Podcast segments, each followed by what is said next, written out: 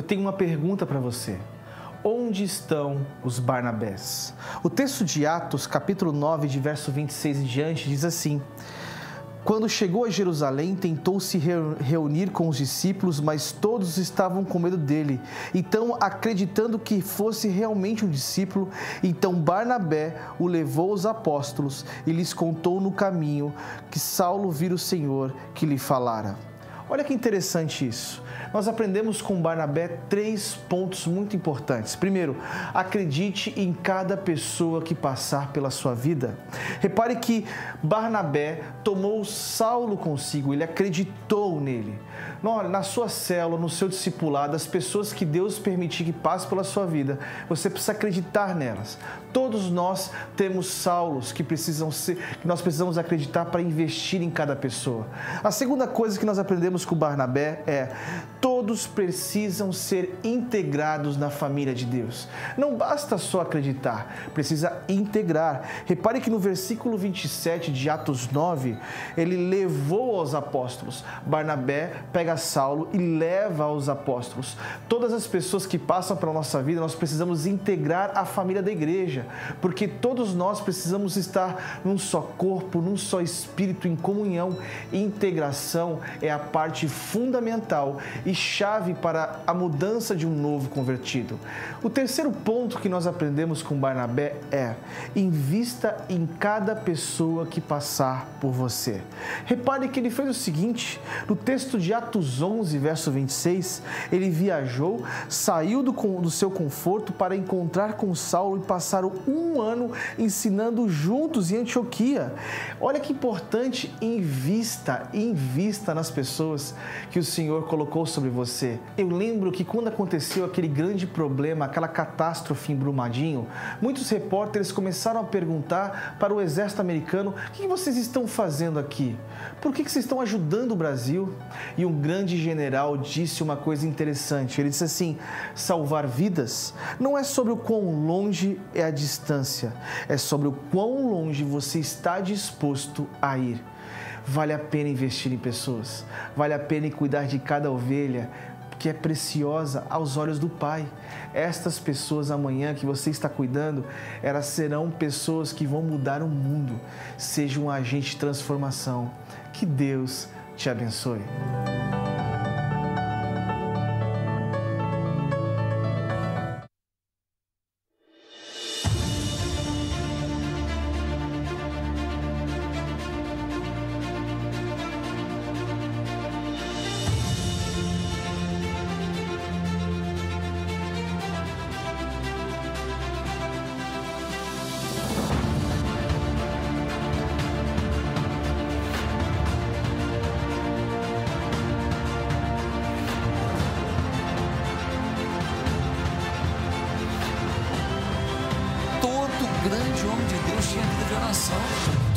Que realizou algo exponencial para Deus tinha vida de oração. Não tem vida espiritual de longo alcance sem vida de oração. Deus sempre vai ao encontro de quem está com fome. Deus sempre vai ao encontro de quem está procurando por Ele. Eu escolhi a voz, eu é que fui atrás de você. O Espírito Santo pode ser algo que você cai, levanta, cai, levanta. O Espírito Santo, no dia que ele vier sobre a sua vida, no dia que ele vier sobre você, você pode até cair, mas quando você se levantar, você nunca mais será o mesmo. Quem vai pregar?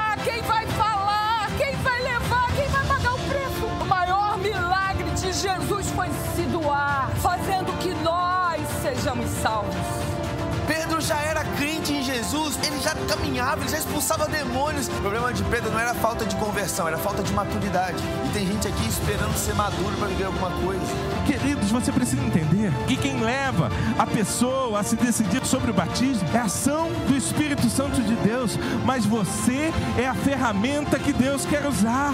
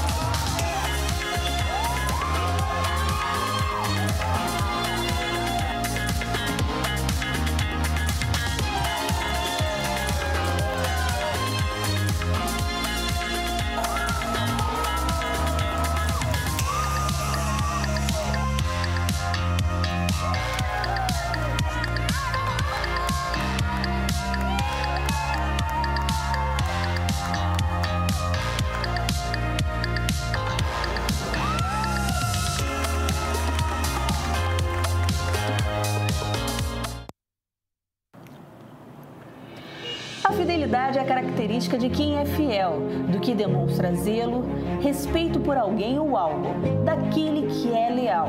A maior expressão de fidelidade está revelada em Deus, que desde o princípio se manteve constante, que jamais mudou nem mudará.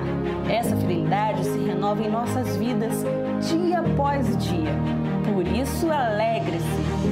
Coloque-se de pé, dê brados de vitória, bata palmas e exalte a Deus com todo o seu coração, pois a fidelidade dele durará para sempre, de geração em geração. Bem-vindo ao culto. Boa noite, igreja. Boa noite. Que a paz de Cristo esteja em cada coração. Nós estamos aqui reunidos, certos de que tudo que Deus faz é muito bom. E que nessa noite você possa vir numa expectativa de que Deus cuida de nós. Nós estamos vivendo um mundo onde as pessoas estão com muito medo, onde problemas, seja de saúde, seja financeiro, seja qual for, vem nos atemorizando. Mas hoje é um bom dia para que você possa fazer o que a Bíblia diz em 2 Pedro, vai dizer que lançando sobre ele toda a vossa ansiedade, porque ele tem cuidado de vós. Que nessa noite você faça isso e adore ao Senhor como se fosse o último dia da sua vida, que você receba a palavra vivendo aquilo que Deus quer que você viva. Uma coisa é certa, querido, a vontade de Deus é boa, é perfeita e agradável. Deus sabe de todas as coisas. Deus viu aquilo que a gente não viu. É aquele GPS que você coloca e o GPS vai te dizer que se por aquele caminho tem mais trânsito, não tem, tem um acidente. Ele já viu lá na frente, você ainda não viu, mas ele está te dizendo. Deus é muito bom. Eu quero te convidar nesse momento a fazer uma oração de gratidão ao Senhor. Eu tenho certeza que você veio aqui nessa noite e Deus vai te abençoar muito, muito. O nosso Deus é um Deus que surpreende, o nosso Deus é um Deus que faz as coisas além do que a gente possa imaginar. A Bíblia vai dizer em 2 Coríntios capítulo 2, versículo 9: Nem olhos viram, nem ouvidos ouviram, nem jamais penetrou no coração do homem o que Deus tem preparado para aqueles que o amam. Oremos, obrigado Senhor. Certa vez, o teu filho amado Jesus, antes de ir para a cruz, passou no Getsemane. E ele fez aquela oração que nós lembramos até hoje, dizendo: Se for possível, passa de mim esse cálice, todavia seja feita a tua vontade. Deus, nós sabemos que enquanto nós estivermos aqui na terra, lutas e provações, tristezas, angústia, nós vamos passar. E nós também sabemos que a totalidade da bênção e da alegria nós vamos ter aí no céu quando nós te encontrarmos. Mas Deus, a exemplo da oração do, do Mestre Jesus, nós queremos dizer nessa noite: todavia seja feita a tua vontade, que a tua vontade venha se cumprir na nossa vida, Deus. Que o Senhor nessa noite venha enxugar dos olhos toda lágrima, venha trazer um ânimo, venha alicerçar a nossa fé, porque nós cremos que o Senhor é poderoso. Nós te damos nessa noite a honra, a glória e o louvor para todos sempre.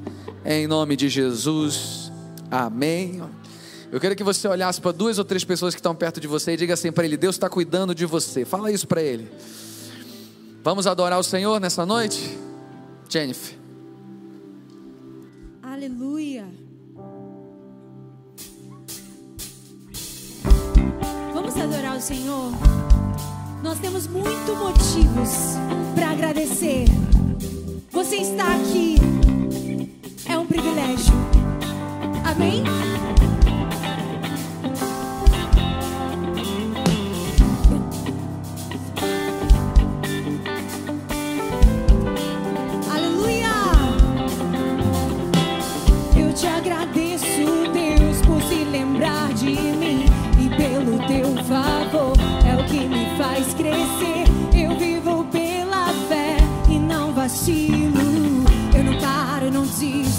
Eu sou de Deus, eu sou de Cristo.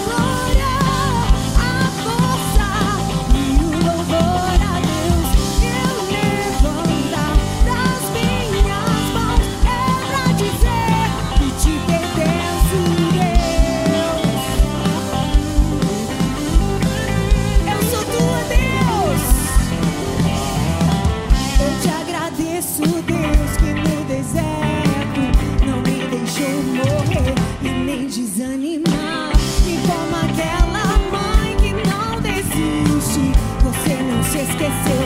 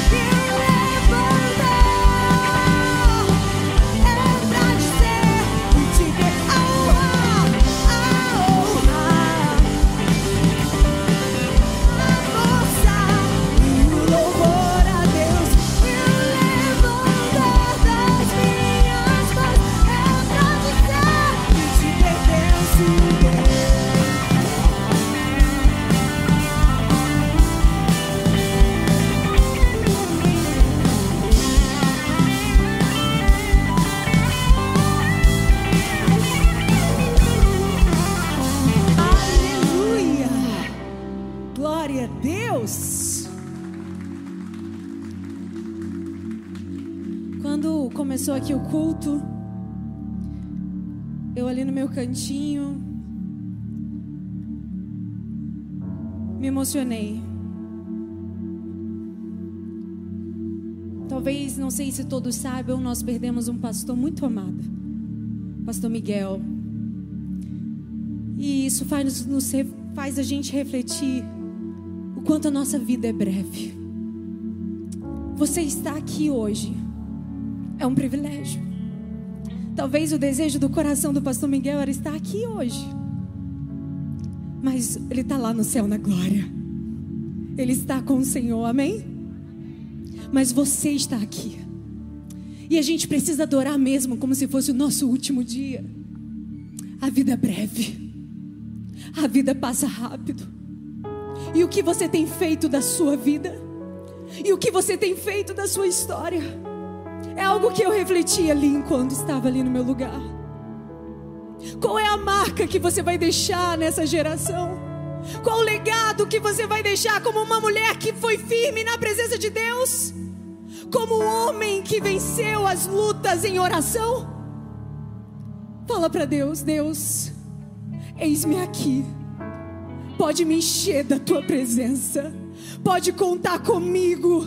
Pode me visitar essa noite. Eu quero te adorar como se fosse a última oportunidade da minha vida, porque tu és tudo que eu tenho, tudo que eu preciso. Canta comigo pedindo para que o céu se abra sobre este lugar. Amém? Fecha seus olhos, levanta sua mão e fala com Deus agora. Eu não posso falar com Ele por você. Fala você agora. Adora Ele agora e fala: Deus, eu estou aqui. Oh Senhor, vem me encher. Que se céus, que o teu reino vem. Nossa fé está no nosso Deus. Ah, que se abram os céus, vem sobre nós. Que o teu reino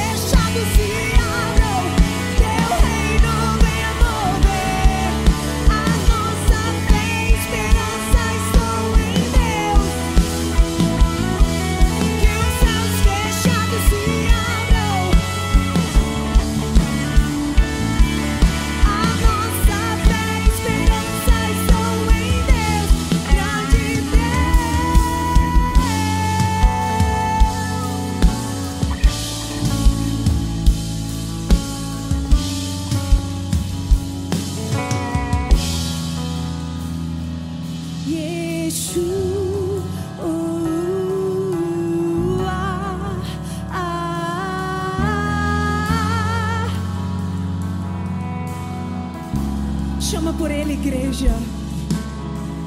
Músicos bem baixo. Deixa a igreja cantar.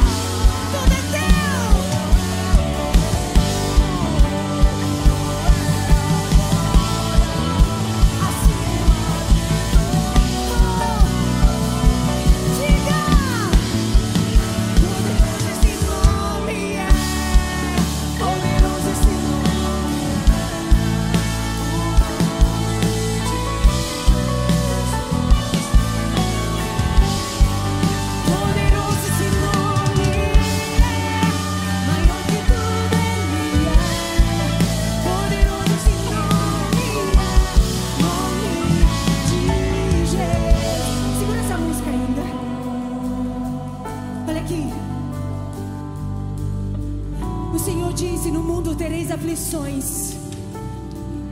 Mas por que está batida, ó minha alma? Porque te perturbas dentro de mim. Assim como Jesus venceu a morte, você vai vencer. Você vai vencer. Essa luta não determina o teu fim. O teu posicionamento no Senhor não vai impedir que aconteça o que aconteceu com José. Ele foi jogado lá para ser vendido como escravo pelos seus próprios irmãos. Talvez a sua maior luta esteja sendo dentro da tua própria casa. Aqueles que deveriam te apoiar não estão te apoiando. Mas deixa eu te dizer hoje, é o teu posicionamento que vai te fazer ser vitoriosa no Egito e vai te fazer governar, e ser bem-sucedida. E as promessas de Deus vão se cumprir, porque Ele venceu a morte, Ele batalha por você. A morte venceu.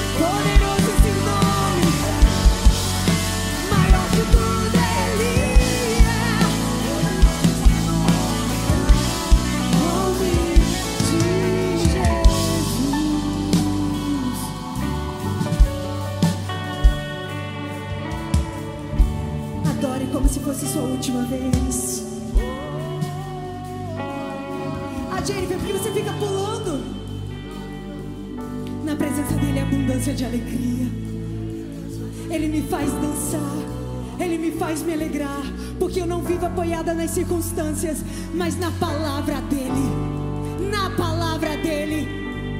E deixa eu te dizer: algo novo. Algo novo. Deus tem pra você. Aleluia! Você quer viver algo novo? Precisa de odres novos.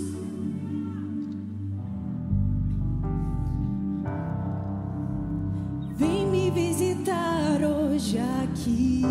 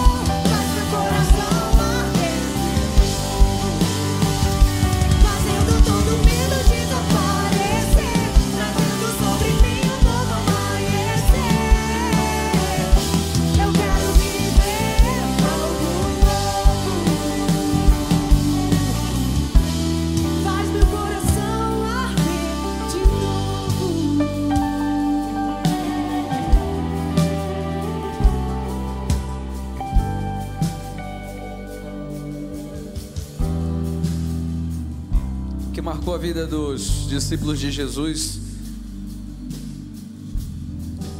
não era o fato de ser um, um escolhido a dedo apenas pelo Mestre Jesus, apesar disso ser um grande privilégio, mas o que marcou a vida desses homens que nós lembramos até hoje foram o fato deles serem revestidos do Espírito Santo, experimentarem uma experiência sobrenatural.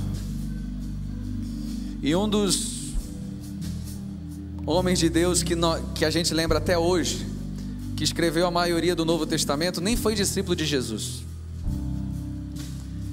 Ele era um fariseu, criado aos pés de Gamaliel, tinha título de cidadão romano. E ele acreditava tanto naquilo que ele seguia, que ele mandava matar os cristãos, tinha carta de autorização para poder matar os cristãos.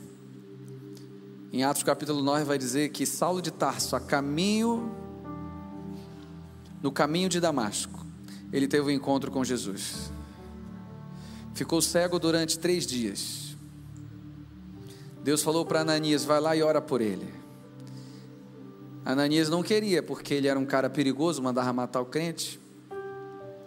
Mas eu lembro das palavras de Ananias ao chegar perto de Saulo e diz: Irmão Saulo, seja cheio do Espírito Santo. E a Bíblia diz que, como escamas dos olhos caíram, a partir daquele dia ele era outro. Seja cheio do Espírito Santo. Que nessa noite você seja revestido do Espírito Santo, para resistir o dia mal para entender os propósitos que Deus tem na sua vida, somente pelo Espírito Santo. Não tem outro caminho, não adianta. Ah, você meio termo, não dá. Ah, você mais ou menos, não dá. Ou você é quente ou frio. Morno não dá, vai vomitar da boca, não serve. Cheio do Espírito Santo. Coloca a mão no teu coração aí. Deus, nós te agradecemos por essa noite tão especial. Que noite linda que estamos vivendo. Ô oh, Senhor, obrigado, porque tantas coisas boas ainda vamos viver. Que a tua palavra, que é viva e eficaz, venha destruir todas as muralhas do inferno na nossa vida e venha construir pontes para a eternidade. Que venha cumprir, Deus, os propósitos que o Senhor tem na vida de cada um aqui nessa noite consola o coração ferido, Deus, restaura, traz cura, libertação, consolo. Tu és o consolador. Nenhuma palavra do homem pode consolar, somente o teu Espírito Santo. Obrigado por tudo que o Senhor já começou a fazer nessa noite, em nome de Jesus. Dê um forte aplauso ao eterno Deus, porque Ele está aqui, o mais alto que você puder, dando louvores a Ele. Glória a Deus. Você pode sentar. Queridos, antes de da gente soltar os, os vídeos, pode continuar, amigão. Eu queria conhecer quem está vindo aqui pela primeira vez na Igreja Atitude. Quem está vindo? Algum visitante nessa noite? Você pode ficar em pé só um pouquinho para a gente conhecer você? Tem ali atrás, olha só quanta gente.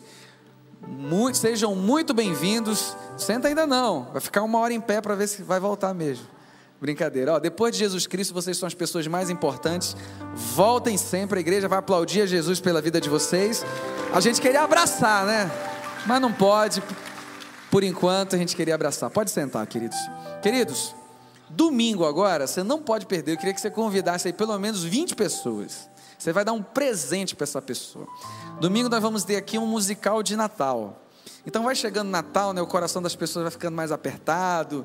É porque a gente vai lembrando de época de confraternização, família e tudo mais. Então, nesse domingo agora, em três horários, 9, 11 e 19 horas, o Ministério Louvor preparou um musical de Natal, canções natalinas que exaltam e glorificam o menino Jesus. Na verdade, Natal é o nascimento de Jesus. Há quem diga, ah, mas ele não nasceu nessa data, não interessa. O que está em jogo é a gente falar e transmitir o verdadeiro sentido do Natal, o nascimento do nosso Salvador.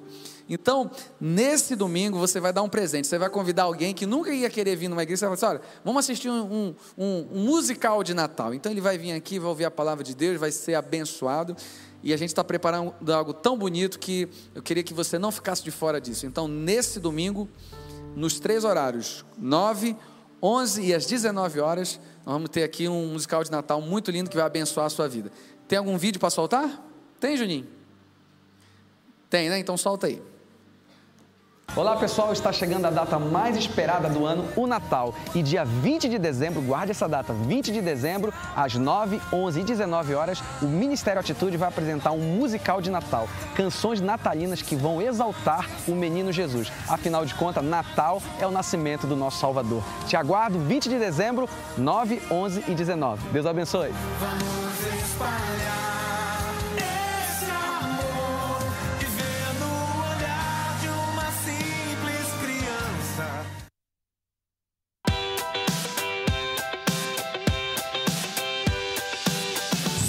Bem-vindo ao ensaio do Ministério de Teatro.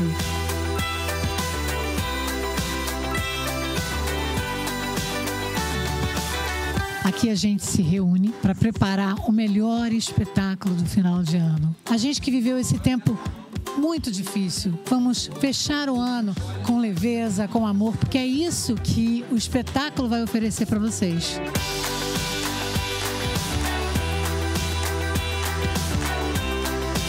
Mas nós pensamos com muito carinho no cenário e a ideia é que você se sinta em casa assistindo esse musical.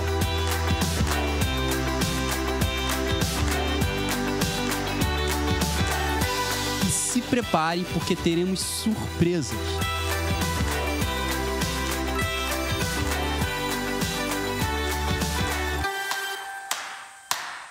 O Natal em mim, que legal, olha só. Então, repetindo, nesse domingo, no, nos cultos normais, o Ministério do Louvor vai fazer um musical de Natal, músicas.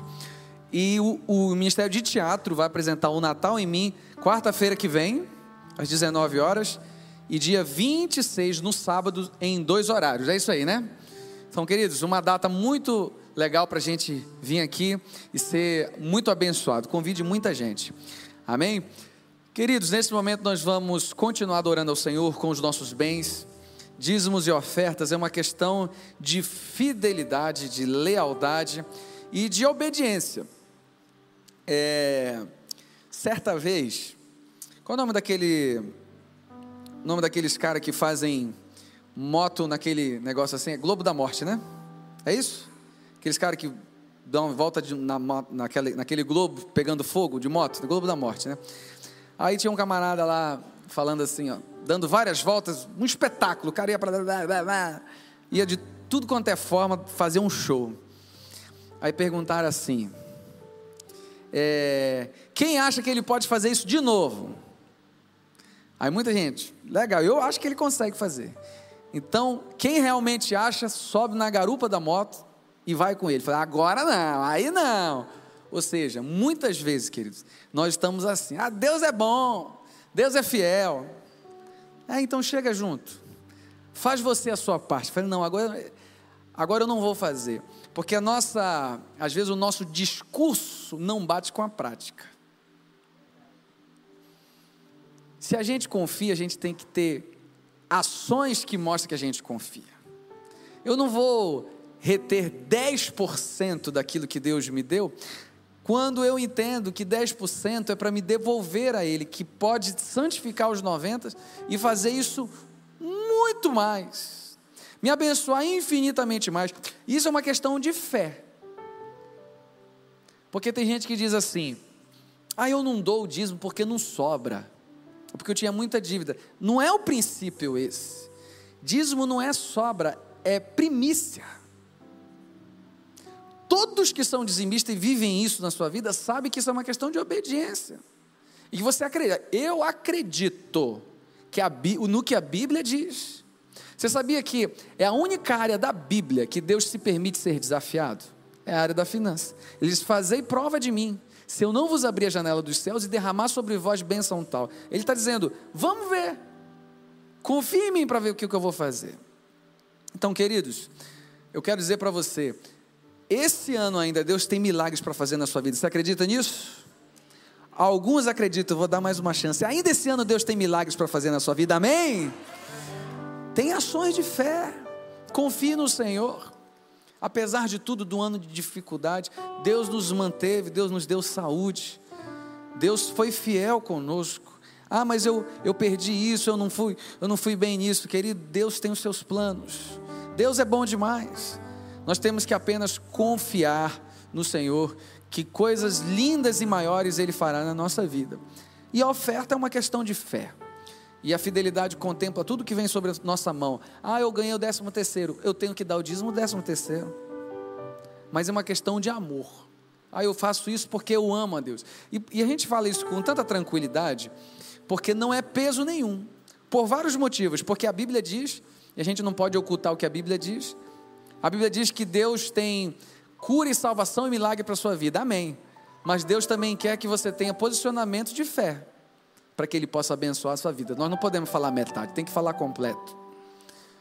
Então, queridos, e o segundo bom motivo é porque a sua igreja tem avançado muito em obras sociais, tem avançado muito em projetos que vão enaltecer o nome de Jesus. Hoje, não somente aqui na sede, mas tem muitas igrejas Atitude. Tem igreja Atitude na Zona Sul, Vargem Grande, é, Ilha do Governador, Piabetá, Caxias, é, que mais? Nova Iguaçu, Cordeiro, tem muito lugar, né? Tem, temos em Orlando, temos em Vitória, em Vancouver. É a sua igreja. É a visão que é muito maior do que às vezes a nossa limitada visão aqui. E o reino de Deus vai avançando. Vidas sendo restauradas, curadas, libertas, missionários sendo levantados. A gente, como foi falado aqui, ontem a gente perdeu o queridão pastor Miguel, que é uma, que é uma benção na nossa vida. Muita gente ficou triste, eu fiquei muito triste, chorei demais. Ele é um exemplo de um homem que, na última ação que a gente teve em São Raimundo Nonato, estava ali, meu amigo, entregando a sua vida. Aquele homem não tinha tempo ruim, não. Efraim estava me falando hoje que eles chegaram lá e o pastor Miguel um, pouquinho gordinho ali, e aí naquele sol do meio-dia, ele andando, o irmão chegou assim: Eu vou pegar o carro e vou, eu vou botar o pastor Miguel ali, porque ele está ali no sol. E ele falou assim: Não, eu estou aqui, eu estou bem. Um coração que amava as pessoas.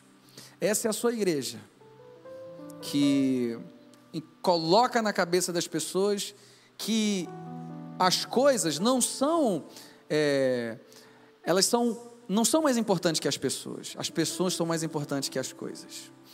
E muitas vezes nós não entendemos esse princípio. Você sabia que a sua igreja, hoje eu fui ali no Instituto Assistencial Atitude, ali na secretaria, e eu fiquei sabendo que muitas famílias são abençoadas com cesta básica. Muitas famílias, muitas famílias, no tempo de Covid, aumentou o número de pessoas que foram abençoadas. Então, queridos, como é bom saber que recursos dos dízimos e ofertas são é, é, é feita uma gestão com tanta sabedoria, tanto pensando nas pessoas. Eu quero te incentivar nesse momento a você fazer a sua oferta, a devolver o seu dízimo. Você que está nos acompanhando pela internet, aqui na sua tela tem as contas bancárias da igreja. Você pode fazer transferência, tem QR Code também, onde você pode aproximar o seu celular e você vai direto para a de contribuição. Lá atrás, com os irmãos da recepção, tem máquina de débito e crédito, onde você pode ofertar também. Hoje 90% daquilo das contribuições são por vias bancárias, é normal, é o mundo que a gente vive. E é até melhor que seja assim, né? Então, queridos, enquanto a gente está cantando mais uma canção, nós vamos adorar o Senhor com os nossos bens, dízimos e ofertas.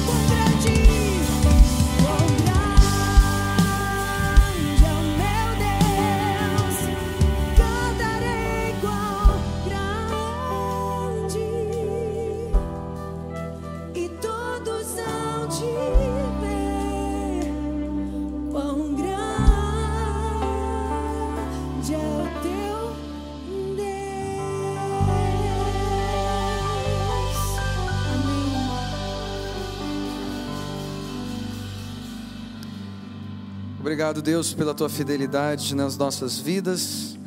Obrigado por cada um que contribuiu, por aqueles que também não puderam, que o Senhor possa abençoar e todos tenham esse privilégio de ser fiéis na tua casa. Que cada centavo, Deus, possa ser revestido para a glória e honra do teu santo nome.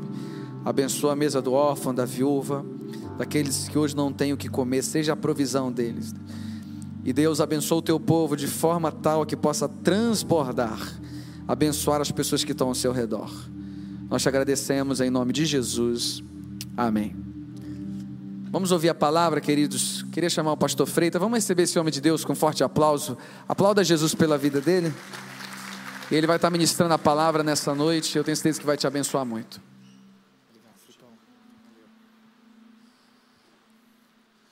Boa noite. Glória a Deus. Tenho certeza que todos estão na expectativa de uma resposta, ou seja, nós estamos no culto da resposta, né? Esse culto tem abençoado milhares de pessoas por todo o Brasil. Vocês que estão nos assistindo aí de vários lugares do Brasil, de norte a sul, fora do Brasil também, minha oração é que todos sejam impactados por esta palavra, amém? Mas sem delongas, queridos, o reverendo Martin Luther King Jr., ele pregou o seu famoso sermão diante de uma grande multidão. Ele falou: I have a dream. O seu sonho era ver a igualdade dos direitos dos Estados Unidos entre brancos e negros. Ele viveu como mártir por este sonho. O seu sonho era o sonho de um povo. A sua causa era a causa que latejava no coração de uma nação. Todos nós precisamos ter sonhos. Todos nós. Todos nós precisamos ter sonhos ideais, dignos pelos quais viver e morrer. O apóstolo Paulo disse: Para mim, viver é Cristo e morrer é lucro. Passar pela vida sem o ideal é passar pela vida sem viver. Não basta ter um ideal, é preciso ter um ideal digno de viver. Amém? Mas muitos, muitos de nós vivemos e morremos por sonhos talvez mesquinhos e egoístas. Para muitas pessoas, o fato é que ganhar dinheiro, colecionar diplomas, beber das taças dos prazeres terrenos, isto é, é sonhar de verdade, mas não é isso. Há muitas pessoas que estão embriagadas pelos devaneios, elas se alimentam da vaidade e nutrem a alma com a loucura do pecado. Isso é triste, porque nós precisamos entender por que, que nós estamos nessa terra? Por que, que nós sonhamos? Eu tive alguns sonhos, eu ainda tenho, e muitos foram realizados. Muitos. Quem não tem sonhos aqui? Talvez você diga assim para mim, pastor, eu estou cansado da vida, eu estou triste. Neste ano aconteceram tantas coisas, a crise me pegou, essa pandemia, está difícil, estou sem dinheiro, estou sem saída. Lá em casa está difícil, a minha situação na minha família está desafiadora. Eu não sei o que eu faço. Talvez, pastor, eu, não, eu nem sonho mais. Eu já escutei isso muitas vezes. Eu perdi a noção de sonhar. Eu sou um zumbi. Eu acordo, faço um monte de coisa, sou igual um robô. Eu não consigo mais pensar em nada. Queridos, o título de hoje é, do sermão de hoje é: Volte a sonhar volte a sonhar. Mas a grande pergunta é: se Deus nos ama, por que sofremos? Por quê? Por que coisas boas acontecem com pessoas más? E por que coisas más acontecem com pessoas boas? Por quê? Por que as pessoas cujos pés são formosos e tem que pisar em estradas crivadas de espinhos, e aqueles que semeiam a violência pisam em tapetes aveludados. Por quê? É difícil de entender isso, gente. é difícil demais. Mas a doutrina da providência divina nos mostra que Deus é soberano e que Ele está no controle absoluto de todas as coisas e que Ele não desperdiça o sofrimento e as lutas pelas quais passamos.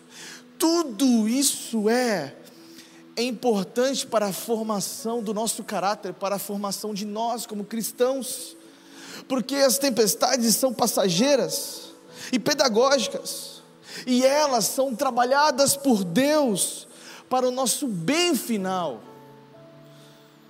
É isso mesmo.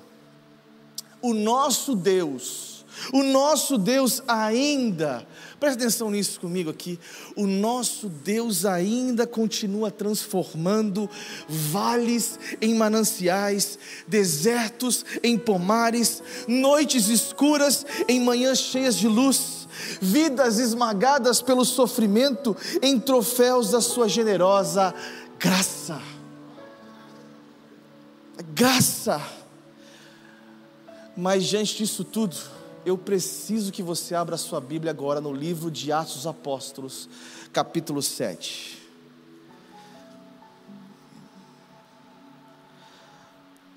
Eu quero que você lê comigo aqui Atos dos Apóstolos, capítulo 7. Quando você vai abrindo, eu vou tomando um copo com água aqui.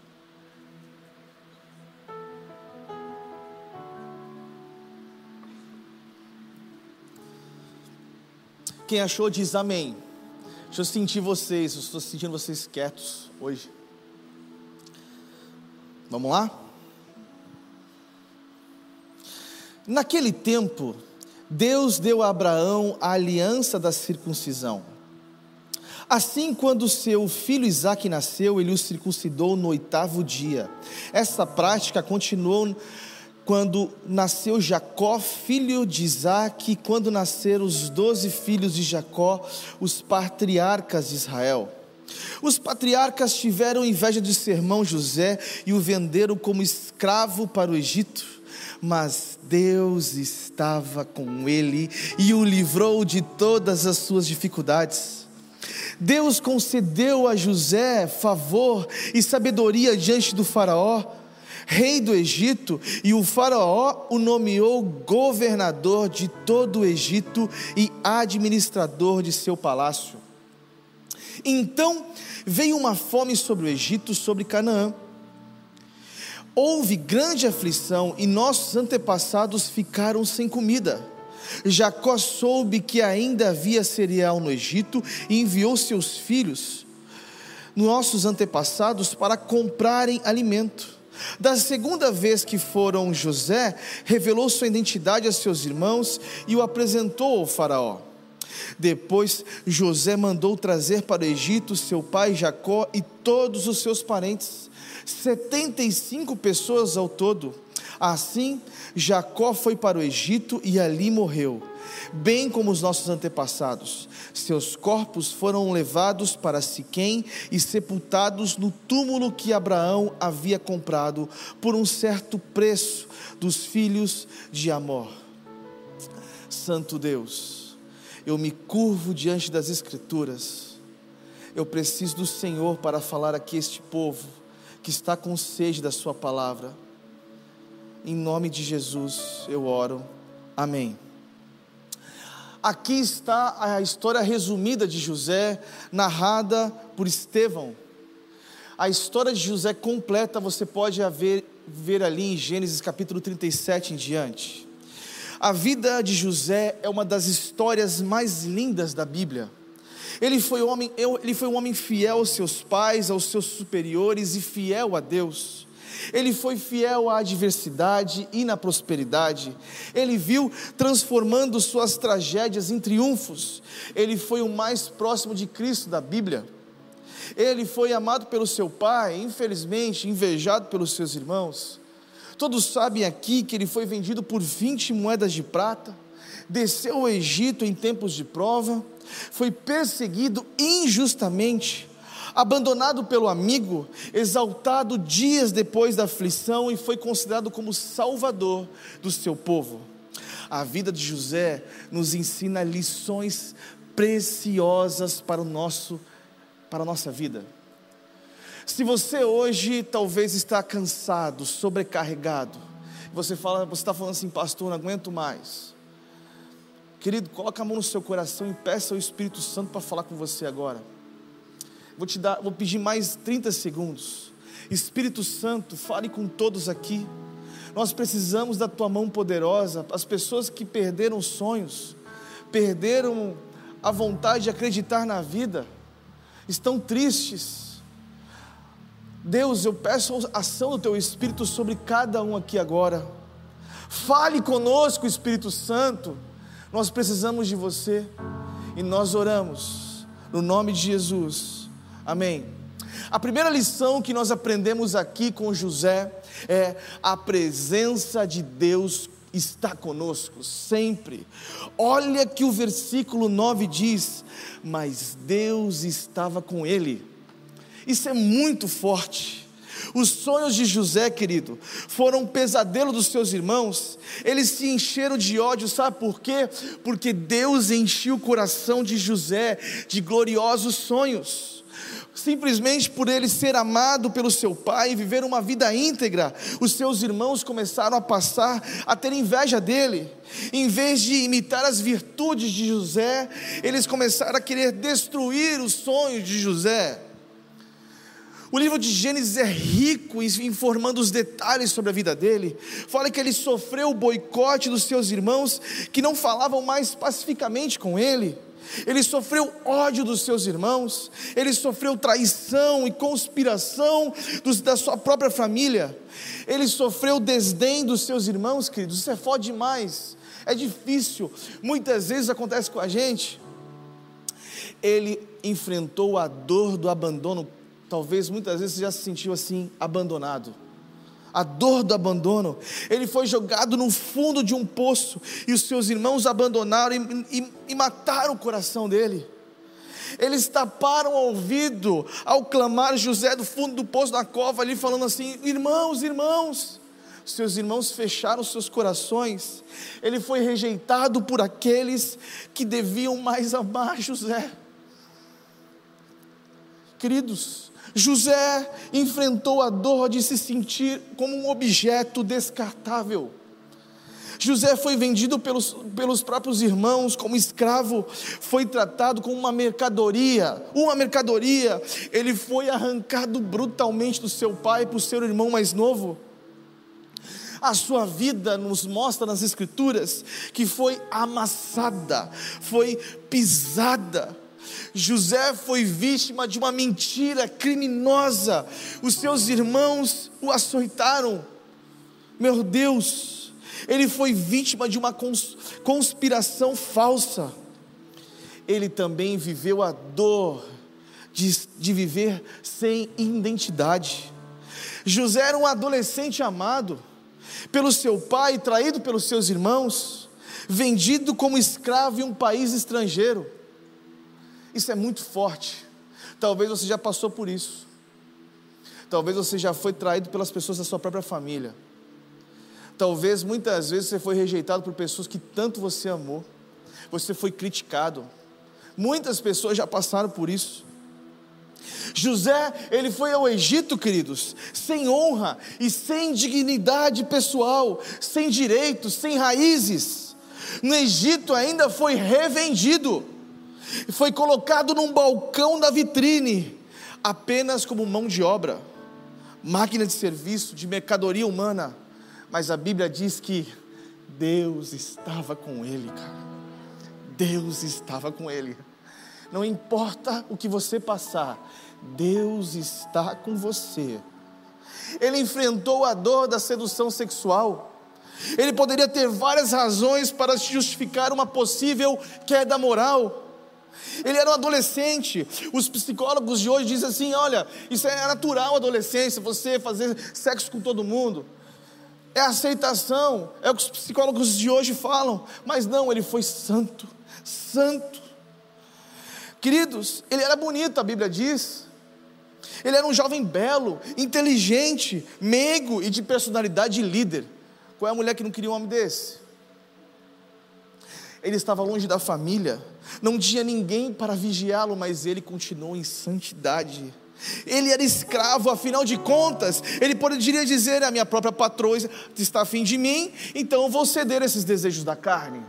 Ele tinha, ele tinha muitos motivos para ceder ao pecado, mas a Bíblia diz que não. Não, ele fugiu. Ele foi agarrado em Gênesis 39, diz. Ele podia dizer assim: Ó, eu estava ao meu alcance, ela veio até mim, não deu, pastor, não deu, não, ele saiu, ele fugiu. Preste atenção nisso, queridos. José preferiu estar na prisão com a consciência limpa do que estar na cama da patroa com a consciência culpada.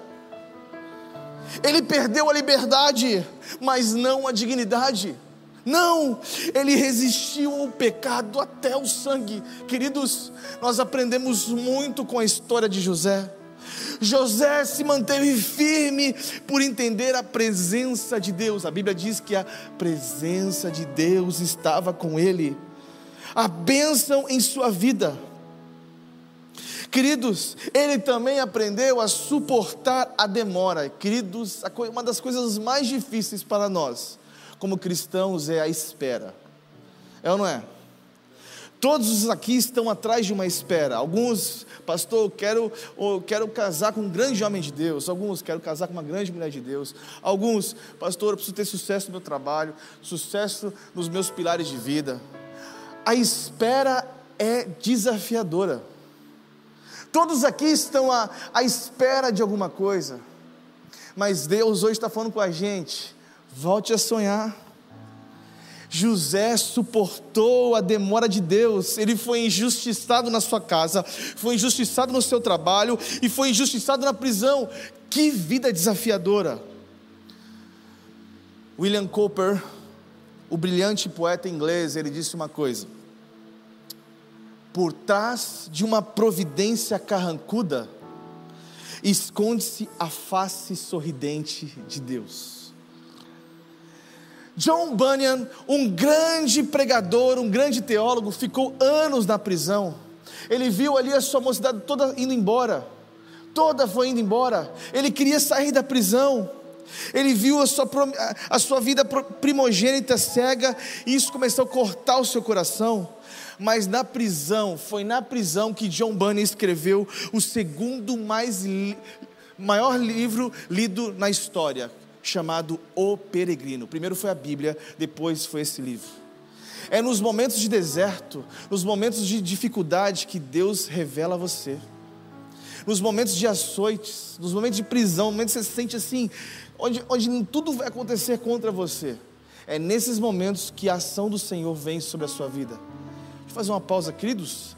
Vamos levantar esse ar, está muito calor aqui. Amém? Por favor, aí, equipe técnica, Juninho, me ajuda aqui com esse ar. Vamos aumentar o ar. Estou vendo os irmãos se abanando aqui.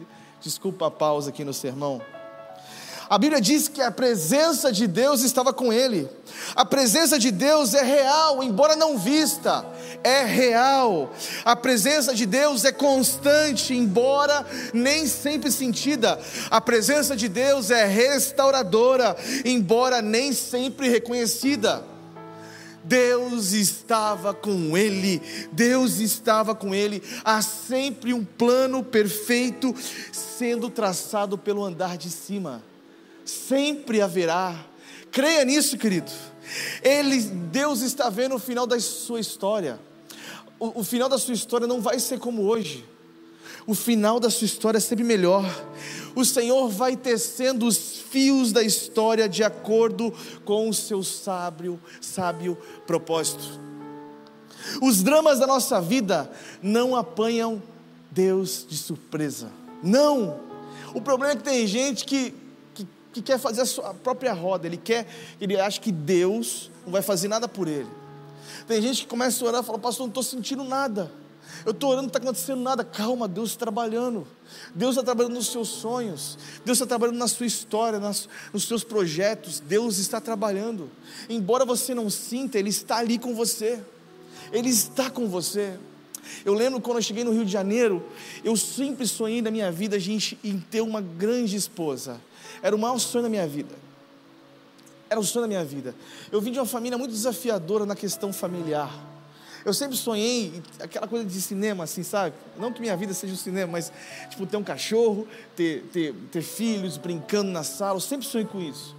E uma vez, eu, eu, cheguei na igreja e estava me guardando, assim, me guardando no Senhor. Eu falei, Senhor, eu não vou pecar. Eu quero ter uma vida em santidade. Eu fiz um gabinete com o pastor Josué. Ele falou, filho, calma, um dia sua esposa vai chegar. E eu vi algumas pessoas assim, nada acontecia comigo, sabe? Nada acontecia. Uma vez eu acordei às seis da manhã, eu me, eu me ajoelhei à frente da praia onde eu morava, perto do posto 5. Eu falei assim: Senhor, me dá uma família. O maior sonho da minha vida é ter uma família, Pai. Se me dá uma esposa, uma esposa do Senhor, uma pastora, uma mulher cheia do Espírito Santo, é o sonho da minha vida. Você me dá. Irmãos, Deus abençoou tanto a minha vida, Ele me deu uma pastora, uma mulher do Senhor meu filho Davi e agora minha esposa com a Maria. Era o sonho da minha vida, era casar, ter filhos, empreender no reino, fazer as coisas para o reino de Deus. Eu lembro que as minhas orações, por mais que eu não sentia, Deus estava comigo. Deus está com você. Não desista dos seus sonhos. Qual é o seu sonho? Começa a mentalizar agora. Isso não é sessão de coach, não, pelo amor de Deus. Começa a mentalizar agora qual é o seu sonho. O que você está pedindo para Deus? Ou qual é o seu sonho, aquilo que você tanto pediu e você esqueceu por causa das tempestades? Começa a mentalizar agora. Qual é o seu sonho? Quando passamos pelo vale da sombra da morte, Ele estará conosco. Quando passamos pelas ondas, rios, fogo, Ele vai estar conosco. Quando os amigos de Daniel estavam na, na fornalha, ei, quem estava lá? O quarto homem estava com eles. Jesus prometeu sempre estar conosco todos os dias da nossa vida, até a consumação dos séculos. Creia, volte a sonhar. Volte a sonhar. Qual é a segunda lição que nós aprendemos com esse texto? A intervenção de Deus por nós. Deus não nos livra de sermos humilhados, não, mas Ele exalta no tempo certo. O versículo 10 diz assim: olha isso ele o livrou de todas as suas dificuldades. Deus concedeu a José favor e sabedoria diante do Faraó, rei do Egito, e o Faraó o nomeou governador de todo o Egito e administrador do seu palácio. José foi humilhado por ser fiel. Ele foi humilhado pela família, pela patroa, pelo copeiro do farol da prisão. Ele foi humilhado durante 13 anos 13 anos por não transigir com os, os valores absolutos de Deus em sua vida.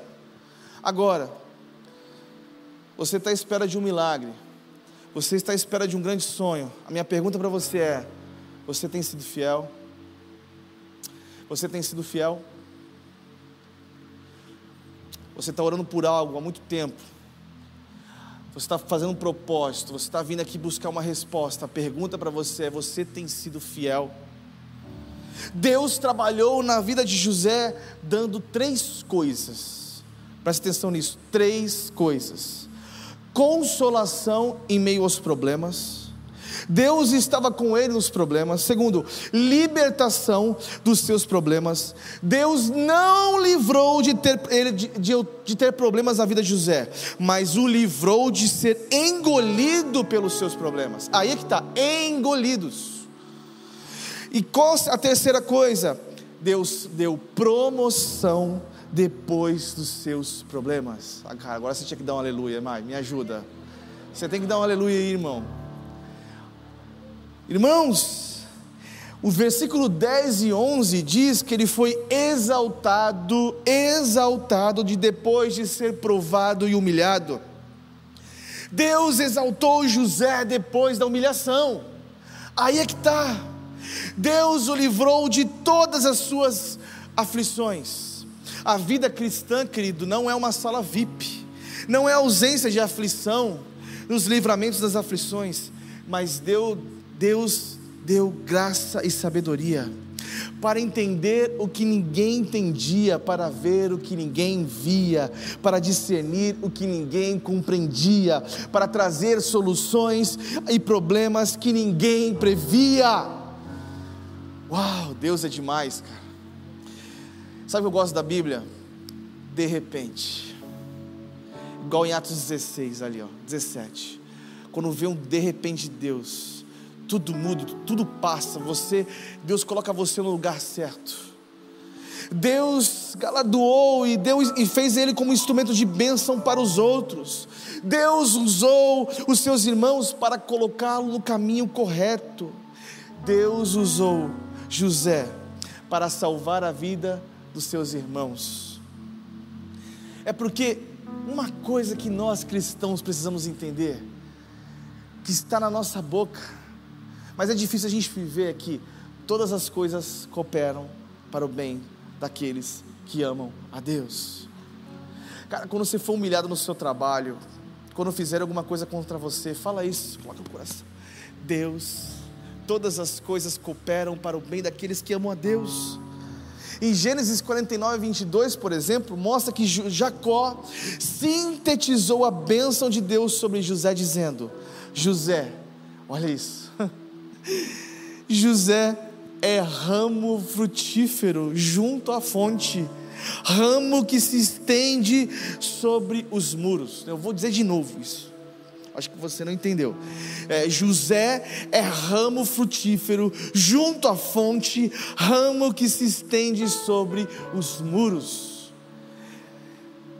Pastor, qual é a terceira lição que nós aprendemos e última com José?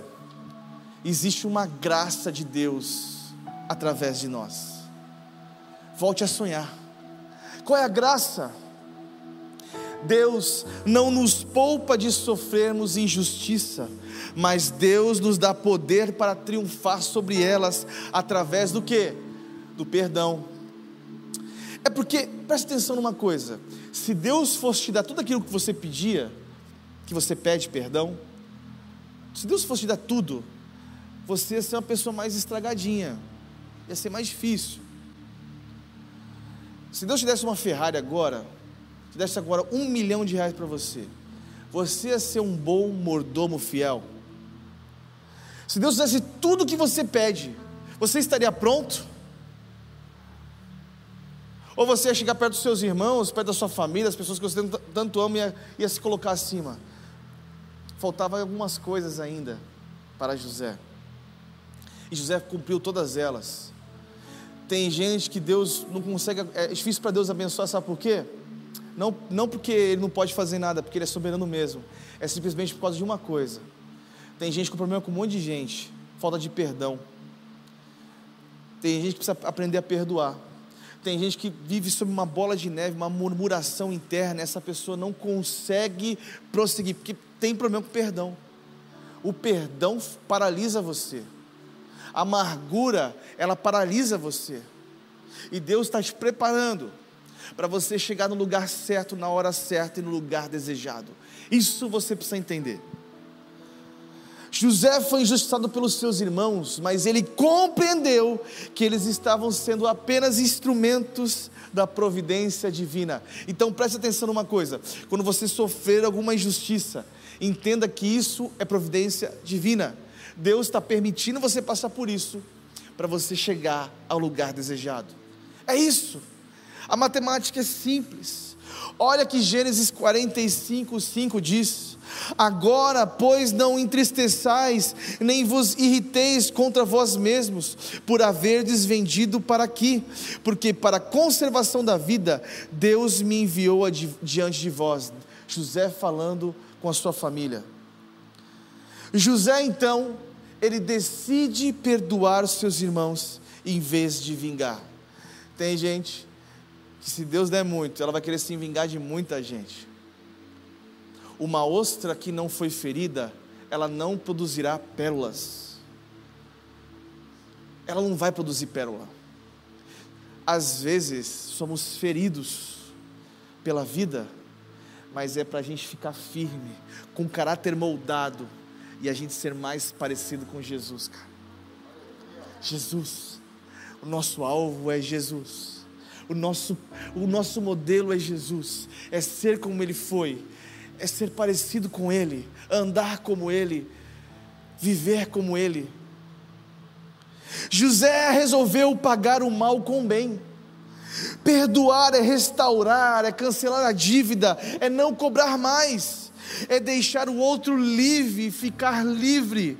Perdoar é oferecer ao ofensor o seu melhor. O perdão oferece cura, cura para os ofensores e ofendidos. José deu várias provas do seu perdão deu o nome de Manassés ao seu primeiro filho, cujo significado é perdão.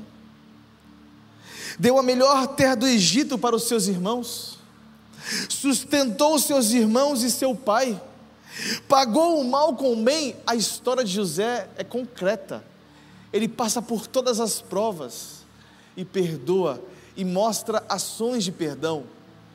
Ei, Deus está nos chamando para sermos como Jesus. Quando você passa por isso tudo, você aprende isso tudo, querido.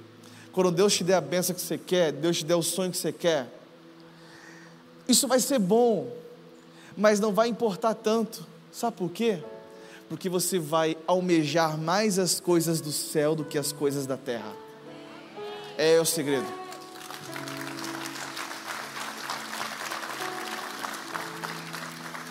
Talvez você pergunte para mim hoje, pastor, eu tenho um sonho, eu preciso sonhar, e por esse sonho eu quero viver e morrer, por esse, eu quero ver esse sonho cumprido, eu quero investir na minha vida, eu quero, eu quero. Alguém do passado disse uma frase que eu gosto muito: quando o ideal é maior do que a vida, vale a pena dar a vida por esse ideal. Vou falar para você uma coisa. Alguns anos atrás eu tinha alguns sonhos. Eu lembro que tinha uma empresa que eu sonhava, que era aqui em Curicica. Eu, eu chegava perto da igreja, daquela empresa, antes de ser pastor, eu nunca imaginei que seria pastor. Eu passava por aquela empresa e começava a orar. Sim, gente, era uma coisa muito doida. Eu passava naquela empresa e começava a impor. Eu falei, eu quero um dia trabalhar nessa empresa e eu vou ter isso, eu vou ter um monte de bens e tal. Queridos, eu passo por aquela empresa, não acontece nada no meu coração. Eu falo assim, meu Deus, meu sonho, se eu tivesse isso, aquilo hoje, eu preciso ajudar os órfãos e as viúvas. Eu quero ajudar o pastor Josué a plantar mais igreja. Eu quero levar mais gente para Jesus. Os meus sonhos, eles são mais parecidos com Jesus do que alguns anos atrás. E Deus começou a me dar tudo aquilo que eu pedi, a minha família, os bens, a graça de Deus sobre a minha vida e minha, minha esposa. Tudo que eu sonhei, Deus me deu. Mas sabe uma coisa interessante? Que tudo virou como segundo plano, porque o primeiro plano é o que? É o reino do Senhor sobre a minha vida e sobre a sua vida. Isso é o mais importante. Quando você começa a passar por tudo, Jesus é a coisa mais importante. Jesus se torna seu sonho e o seu ideal de vida. É isso. Ele é o alicerce ele é o conteúdo e o alvo dos nossos sonhos. Jesus, realizar os sonhos do coração de Deus é mais importante, queridos, do que realizar os nossos sonhos. Por isso, os nossos sonhos, preste atenção nisso, eu finalizo com esta frase. Por isso, os nossos sonhos só são dignos de ser vividos quando eles são os sonhos de Deus, cara. Eles são os seus sonhos de Deus. Se os seus sonhos não são os sonhos de Deus, eles não são sonhos. Não. É simplesmente pedidos. Porque o melhor sonho é aquele que toca o coração do Pai. É aquele sonho que é igual ao coração do Pai, é igual à vontade do Pai. Eu quero pedir uma coisa para você agora, você orar comigo. Eu quero pedir agora que você ore e que você comece a clamar pelos seus sonhos. Você que perdeu, você que não falou assim, pastor, agora sim eu estou entendendo o porquê de tudo na minha vida. É agora eu estou entendendo. Gente, quem está entendendo aqui? É agora eu estou entendendo o porquê. Está fazendo sentido. Está fazendo sentido para você? Então, você vai orar agora. Você vai falar assim: Senhor, quero pedir um minuto da igreja orando. Um minuto.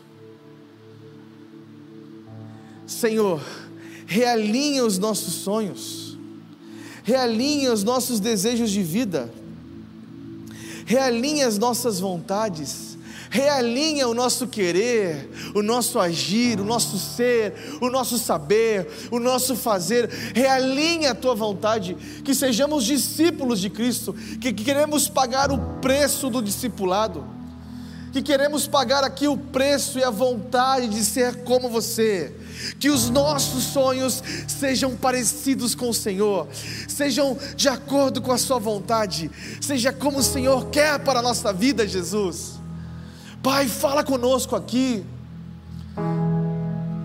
Alguns tão, têm sonho de ser grandes empresários, alguns aqui de casar, de ter uma família, de ter filhos, de ser feliz, de amar mais a Jesus, talvez de fazer um monte de coisa, de empreender, de atuar em todas as esferas da sociedade. Deus, muitos aqui, Pai, sonham com muitas coisas, muitos. Mas hoje, Pai, nós queremos realinhar a nossa história com você.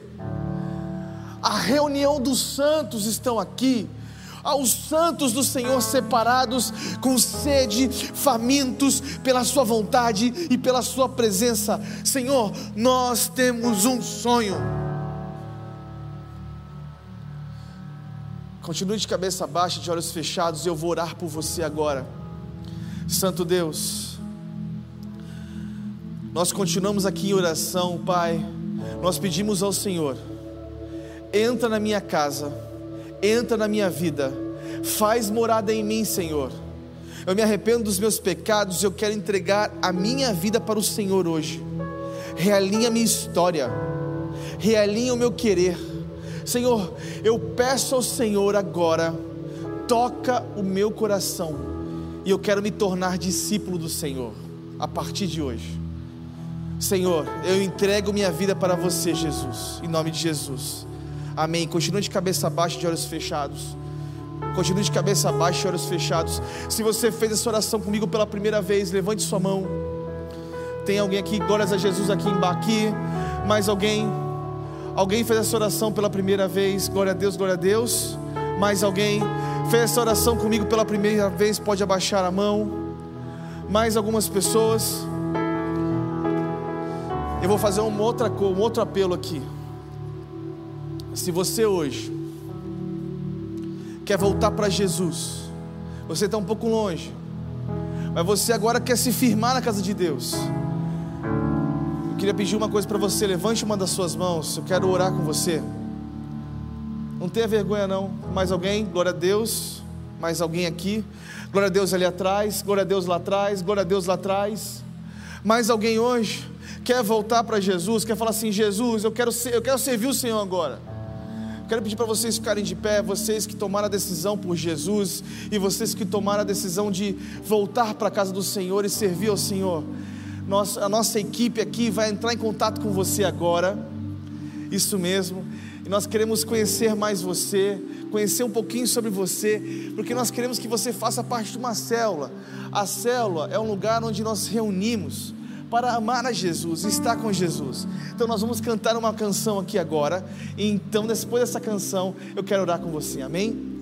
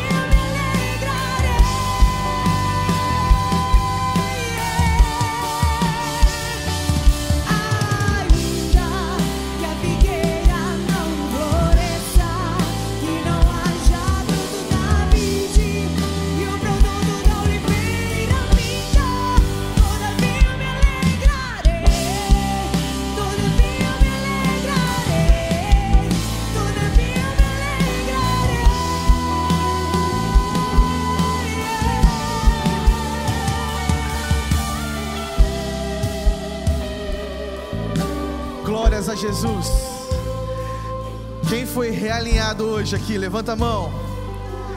Quem hoje, assim, de verdade, pastor, fui realinhado hoje por Deus. Levanta a mão, dá um glória a Deus aí. Amém, irmão. Essa igreja é avivada. Eu quero orar por você, para que essa semana seja uma semana de bênção, semana de milagre, semana de vitória. Irmão, você precisa crer. Vamos orar? Santo Deus, que as doces consolações do Teu Santo Espírito possam estar sobre nós. Que essa semana, Pai, seja uma semana de paz, uma semana de bênção, uma semana de milagre. Deus, toca os corações aqui. Aquele que não lia as- as Escrituras vai ler, aquele que não orava vai orar mais, aquele que não buscava vai buscar mais. Pai, aquele que está precisando fechar uma venda vai conseguir fechar em nome de Jesus, porque nós agimos não por vista, mas pela fé. E nós te damos graças em nome de Jesus. Amém. Aplauda Jesus.